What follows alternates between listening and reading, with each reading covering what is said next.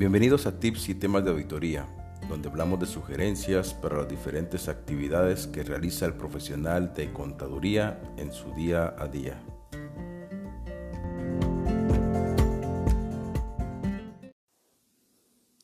Mi nombre es Víctor Manuel Zipac y en esta ocasión les platicaré sobre las consideraciones en auditoría externa por el COVID-19. Sin considerar temas globales como el impacto en bolsa de valores, petróleo e incertidumbre financiera por posibles insolvencias futuras, estamos a mayo de 2020 y el efecto económico de la pandemia por el COVID-19 se hace presente con el cierre parcial o total de empresas que se encuentran en el sector turismo, empresas hoteleras, espectáculos y restaurantes. Adicional, un fuerte impacto ha recibido también las compañías de transporte colectivo y aerolíneas. Surge entonces la interrogante, ¿cómo debemos prepararnos los CPA en la revisión de los estados financieros?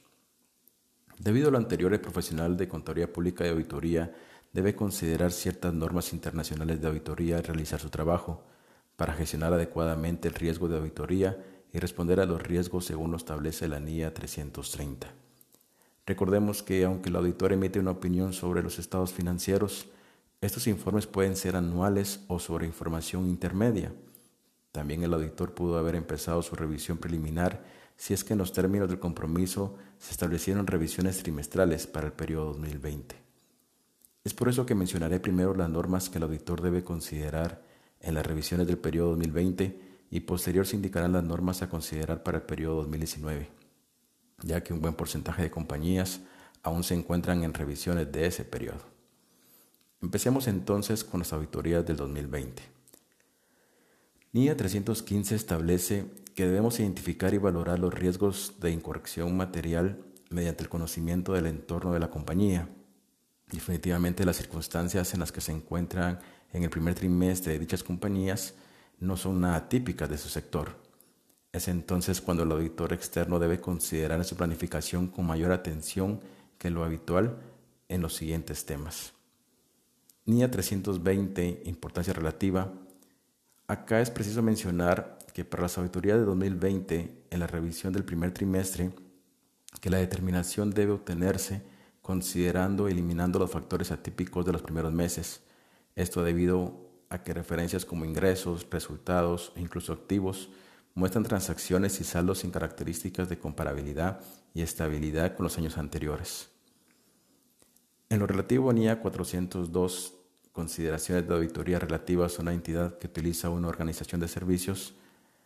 Acá el cambio de los procesos por la prioridad del cuidado del personal en temas ambientales y cambio de lugar de trabajo, el auditor debe estar atento a las posibles deficiencias de control interno en las compañías que brindan servicios de forma externa y que puede afectar en la elaboración de los estados financieros. Definitivamente los controles internos estaban hechos con todos los procesos que se realizaban con anterioridad a la pandemia. En relación a NIA 540, auditoría de estimaciones contables, incluidas de valor razonable y la información relacionada a revelar, acá es importante recordar que una de las formas más comunes de realizar algún fraude en las compañías en la presentación de los estados financieros es a través de las estimaciones contables, ya que éstas pueden dejar de presentar información relevante para la toma de decisiones de forma consciente con el objetivo de obtener beneficios particulares. Cuestiones como deterioro de los activos en general, estimaciones por pérdidas en incumplimiento de contratos, algunas contingencias y el tema del valor razonable podrían ser cuentas que desde el inicio se deben poner mucha atención para evitar contratiempos. Con la NIA 570, empresa en funcionamiento, empezamos a platicar sobre empresas que han cerrado parcialmente o de forma total. Esto obviamente pone en duda el hecho de que si la compañía puede continuar o no en funcionamiento. Debemos obtener evidencia de que la empresa tiene ya planes para seguir operando post pandemia o de lo contrario concluir en la falta de este principio. Esto nos lleva entonces a poder platicar acerca de revisiones del periodo 2019. Y es que NIA 560, hechos posteriores al cierre, nos indica esta norma y que eh, es muy aplicable en estos momentos para las revisiones de 2019 y es que debido a que dicha norma establece ciertas responsabilidades para el auditor entre la fecha de los estados financieros y la emisión de ese informe, y debido a que la pandemia se declaró en marzo de 2020 en Latinoamérica y el caso pues, de Guatemala, sabemos que la administración de la compañía no tenía conocimiento de la magnitud de la enfermedad y de las consecuencias económicas que con ella trajo para los meses de marzo y abril y mayo.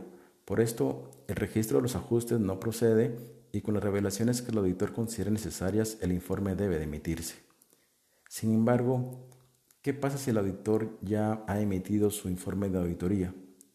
Aunque el informe de auditoría se haya emitido, pero el efecto es muy grave para la compañía, como el cierre total o parcial, y que no permita tener claridad del futuro de dicha compañía, el auditor puede considerar remitir la opinión de los estados financieros, esto según su juicio profesional. En relación con la norma sobre el informe del auditor, se debe incluir en el informe lo relativo a la NIA 560 y 570 según corresponda. Debe ser modificado según establezca las normas y los procedimientos que el auditor haya ya finalizado.